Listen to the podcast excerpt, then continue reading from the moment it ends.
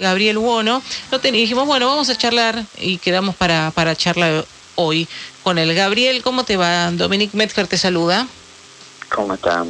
Buen día a todos. Buen día. Bueno, a ver, contanos, Gabriel, tu, tu, tu relación con Maradona. Yo dije que entre, dos, entre el 98 y el 2012 vos, estuviste eh, como una especie de asistente.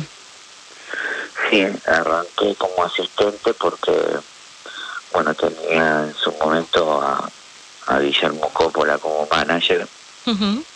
Y también tenía otro asistente que se llamaba Enrique Torres, una persona que lamentablemente este año falleció por el COVID, pero era una persona mayor que yo y, y ya hacía un par de años que trabajaba también junto a Diego, ¿no? Eh, o sea, vos venís por, por de la mano de, de Coppola, vos primero lo conocías a Coppola y, a este otro este manager que, eh, que falleció el año pasado y, entraste en la vida de, Maradona. ¿Era fácil en ese momento entrar eh, en ese círculo de, imagino, de, de mucha confianza, muy íntimo? Mira, yo a Diego lo conozco en el año 91 y empiezo a trabajar en el 98. Siempre yo estuve vinculado al fútbol. Sí. Eh, trabajé muchos años con Miguel Brindisi eh, en Racing Independiente y también en Barcelona, Ecuador, entonces estaba vinculado al, a la mente del fútbol, ¿no? ahí nos conocíamos con Guillermo Coppola, yo también había conocido a Diego cuando Diego era técnico de Racing y nosotros estábamos en Independiente en ese momento. Eh, de ahí empieza la relación, pero bueno, en el 98 me pongo a trabajar con él, con un Diego que ya estaba retirado del fútbol, eh, y por supuesto que empiezo a conocer un poco la interna de, lo que era Diego, ¿no? Eh, alejado del fútbol, ya separado, con un problema importante de adicciones, ¿no? Claro. Es un panorama, digamos, para cualquier persona que no está en adicciones, eh, anormal. Anormal. En ese momento, 98, eh, Diego, Diego seguía con el tema de sus adicciones, no, no, no las había dejado. No, no, Diego estaba en adicción, sí. En ese momento, eh, de a poquito, bueno, se me iba enterando de que él estaba saliendo con Laura Civilla, ¿no? Laura Civilla, ¿cuál? A ver, poneme un poco más. Laura. Laura es, eh, una chica que salió con él, que en su momento se habló de que tenía un hijo y, mm. y después pudimos hacer un, un ADN y dio negativo. Ah, ¿se había hecho como extraoficialmente, privadamente un ADN? Sí, sí, sí. No, lo hicimos judicialmente. Judicialmente, ah, judicialmente que salió que no. Eh, y de esta etapa de, de, de, lo que pasó en Cuba, bueno, cuando Diego eh, se descompone en, Punta del Este, eh, la familia toma la decisión junto con él de ir a hacer un tratamiento a Cuba que, que al principio arrancó bien y, y después eh, no se hizo el tratamiento de la forma que había que hacerlo. digamos, la familia estuvo al principio, pero bueno, cuando empezaron a ver que que Diego volvió a lo mismo, es como que se alejaron. Eh, era entendible un poco la situación, no es fácil estar al lado de una persona adicta, sea Maradona o, no sea, ¿sí? Eh, es muy difícil, sé por otras personas amigas que, que han pasado por esa situación, es muy difícil estar al lado de un adicto, sobre todo cuando no se deja ayudar, ¿no? Claro, pero, pero Gabriel, por ejemplo, eh, Diego tenía un humor muy cambiante. Mira, Diego eh, estaba en adicción y, y aparte era Maradona, ¿no? Aparte de su adicción era Maradona. Eh, la vida de él no fue fácil y aparte agregale la adicción. Estaba en Cuba solo, y bueno, no es justificar, pero pero bueno, él necesitaba una compañía, después vos me decís... Solo me decís sin pareja, porque en realidad había un entorno muy grande que lo acompañaba ahí en Cuba. No, lo que pasa que no es que estaba, estábamos todos, no, era un ida y vuelta, porque no era fácil estar, viste, todo el día con él. Entonces eh, era como que nos íbamos turnando, capaz que Guillermo iba, Coppola iba eh, 20 días, un mes, volvía, íbamos, eh, iba yo, me quedaba 10, 15 días, me volvía y iba otra persona que entró a trabajar también en el 2000, que lo llevo yo, que es Sergio Garmendia. Eh, y así nos íbamos turnando. Y después aparte iban para las fiestas, eh, cumpleaños, fin de año, iba eh, Omar Suárez, Mariana Iralí, Leo Zúcar, pero no es que estábamos todos ahí eh, de vacaciones, porque no eran vacaciones. La gente cree que, que cuando vos te vas a Cuba, normalmente te vas 7, 8 días y te volvés. Nosotros nos quedábamos 15, yo me he quedado máximo 20 días y era difícil, primero porque no es que íbamos a la playa. Claro. Nosotros estábamos en La Habana, Diego estaba a full con el tema del golf, no se podía ir de día, íbamos de noche. Eh, cuando veíamos la playa, era lo más cerca que veíamos la playa, íbamos al golf de Varadero, que estaba al lado de la playa, pero no, no es que íbamos, eh, íbamos porque él quería jugar al golf. Él estaba con el gol todo el tiempo, en, esas circunstancias. Ahora, Gabriel, vos que, que has sido asistente, eh, ¿la conociste a, a Mavis Álvarez? Mira, yo la traté una vez sola. Y, y, ya no salía con Diego porque estábamos en el 2004, cosa que ella no, esa partecita se la olvida, porque ella lo vino a saludar a, a Maradona en el 2004 y vino a un hospital que se llama Sensam, donde Diego arranca la segunda internación eh, en un lugar que es de militares y donde le hizo muy bien. Previo a eso estuvo en, acá en una clínica en Parque Leluar eh, haciendo el tratamiento, ¿no? Eh, bueno, en el 2004 ella apareció a saludarlo, Diego, Diego la la, aceptó, que venga a saludarlo. Estaban dos de las hermanas de Diego, estaba yo, el doctor Cae. Ella estaba bien, sabía yo que le había pasado muy mal ella con el tema de las adicciones, pero ahí estaba muy, muy bien, lúcida, limpia, por lo que se veía, ¿no? Y lo fue a saludar. Entonces, por eso, viste, un poco me, me extraña, por supuesto voy asesorándome con profesionales, porque si ya en el 2004 estaba bien limpia, lo fue a saludar y por qué ahora sale todo esto, ¿no? Que todos tenemos derecho de, decir lo que vivimos, ¿no?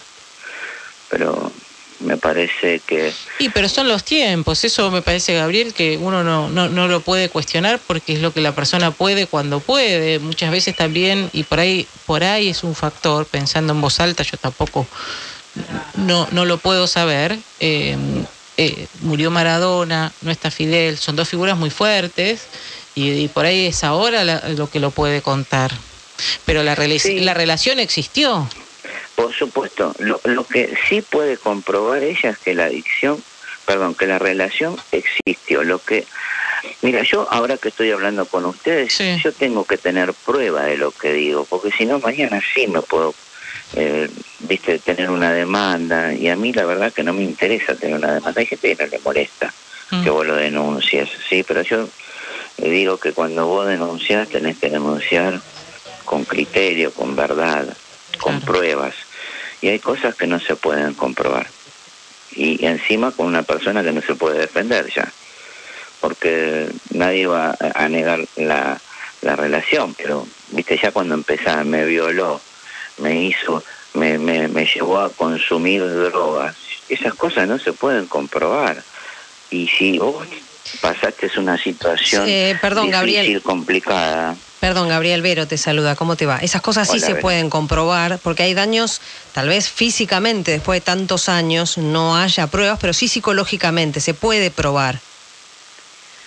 Se puede probar que, era adicta. Se puede probar el daño psicológico también, después de no muchos tengo años. duda, claro, sí, pero no puedes comprobar de que él te insinuó para que te drogues por primera vez.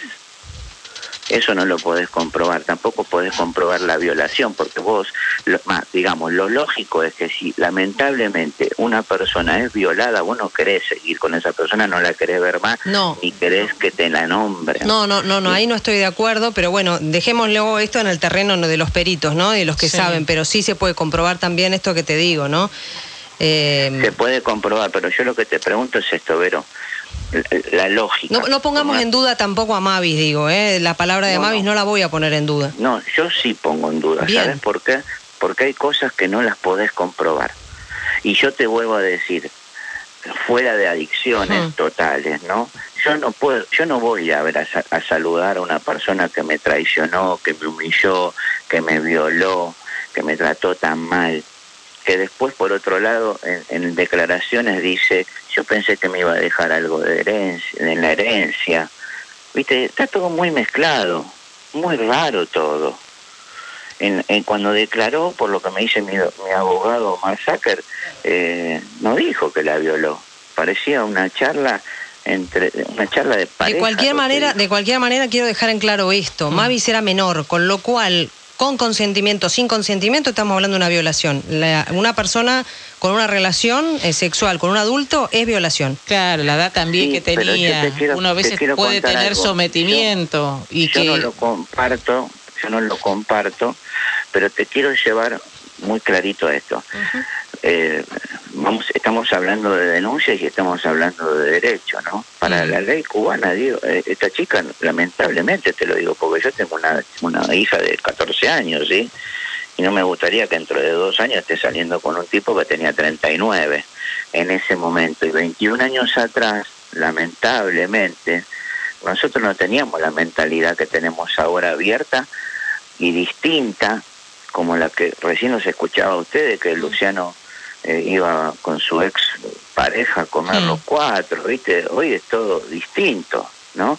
Nosotros en el año 2000 no teníamos la cabeza que tenemos ahora y, y no, no había las leyes tampoco que tenemos ahora, porque si vamos al, al derecho también, mi, mi abogado me dice que esa ley no existía, es a partir del 2012. la minoría de 16. Exacto.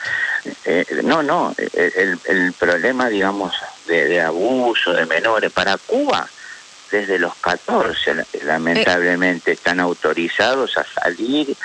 Y, y aparte te quiero aclarar más, esto no era, no era ni un secuestro, ni una trata, que es una falta de respeto con las cosas eh, terribles que pasan con trata, que tengamos que estar diciendo que esto es trata cuando ni se asemeja a la trata de personas. Pero, pero Gabriel, ¿vino Mavis a la Argentina? ¿Se vino a operar? Esto, esto es un hecho concreto. No, no se vino a operar. Ah. Ella vino para el partido homenaje. Bien, Y también dice que Diego la obligaba a hacerse la intervención quirúrgica. Mm. También otra vez dice que Diego, a ver, eh, todo Diego, todo Diego, eh, somos pareja y yo no yo no decido nada. Yo te digo, venite para Buenos Aires y vos te venís a Buenos Aires.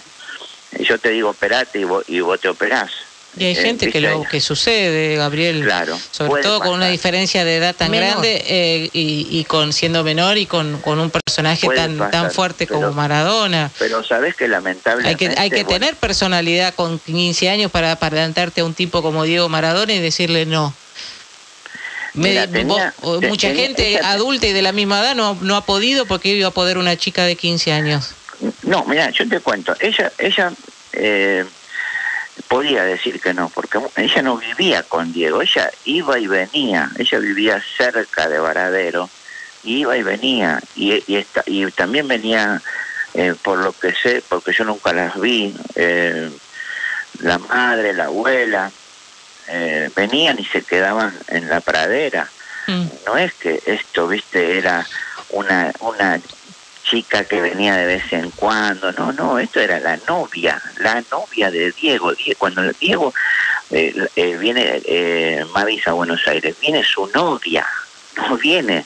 Por supuesto que Diego todavía no estaba separado legalmente, no podía estar de la mano o saludándola en la cancha de boca eh, y por eso había que ocultarla.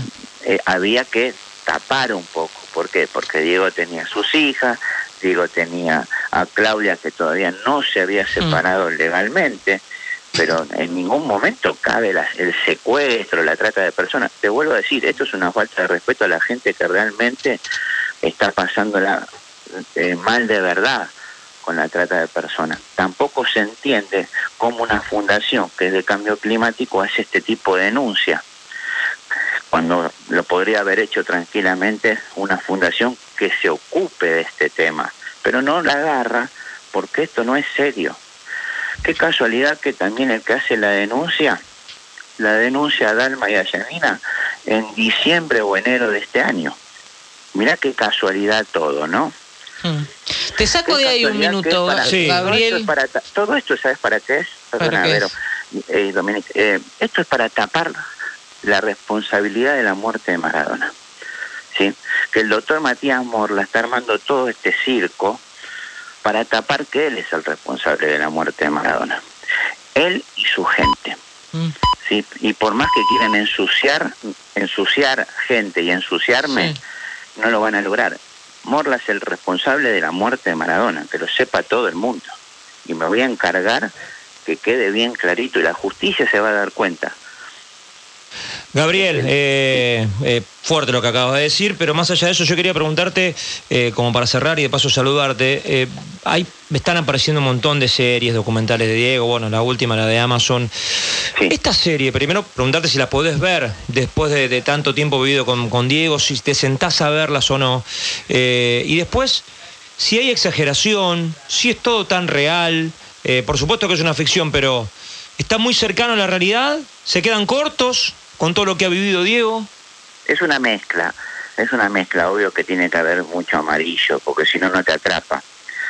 Eh, el que estuvo cerca de Diego sabe que hay muchas cosas, viste, que, no eran tan así, viste, eh, qué sé yo, hoy estoy viendo de que la están haciendo quedar muy mal a Doña Tota, viste, y la verdad que duele, duele por, por el amor que Diego le tenía a Tota. Eh, imagino que las hermanas eh, lo deben estar viviendo igual, ¿viste? Mm. Eh, muy triste.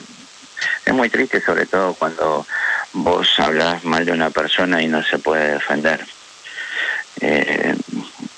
¿Viste? Es, es ficción. Es ficción y te vuelvo a decir, somos pocos los que estuvimos cerca de Diego y son muchos los que creen que todo es así. ojalá que que se empiece a asemejar a, la verdad, a la realidad, ¿no? Mezclado la ficción, pero, pero la verdad, Diego fue un tipo que, que no, nunca estudió para ser Maradona y, no le fue fácil su vida, fue un tipo que, que necesitó mucho cariño, eh, no fue fácil. Eh, dos veces lo tuvimos que internar a la fuerza. Si querías, se podía. Si tenías ganas, voluntad de ayudarnos, se podía. Claro. Pero bueno, lo último, a lo último, esta gente lo, lo manipuló de una forma increíble, de una forma, eh, viste, doparlo, eh, emborracharlo para que Diego no pueda ver la realidad, firme un montón de barbaridades. Eh, el mensaje más lindo de Maradona que yo recuerdo es cuando dijo, ¿sabes qué jugador hubiese sido si no me hubiese drogado? Ese fue el mejor mensaje para los chicos. Que a mí me hubiese gustado que, que lo pudiera, eh, eh, que pudiera ser más claro todavía. Y sabes que el otro día se lo se lo pedía a Daddy, que es el amigo de Leo Messi, le digo, Daddy, le digo, eh, Leo llega a, millones de personas. Trata que en algún momento tire un mensaje de eso. Bien. es capaz que. Gabriel. Sí. Te quiero agradecer. Que a Messi lo escuchan más que a los padres, los chicos hoy, ¿no? Mm, seguramente. Gabriel, muchas gracias por charlar con nosotros. Tendremos algún otro momento para, para volver a contactarnos con vos. Dale. Cuando quieran. Gracias, un cariño enorme. Gracias y bendiciones a todos. Gracias. Gabriel Bueno, asistente de Diego Maradona entre 1998 y 2012.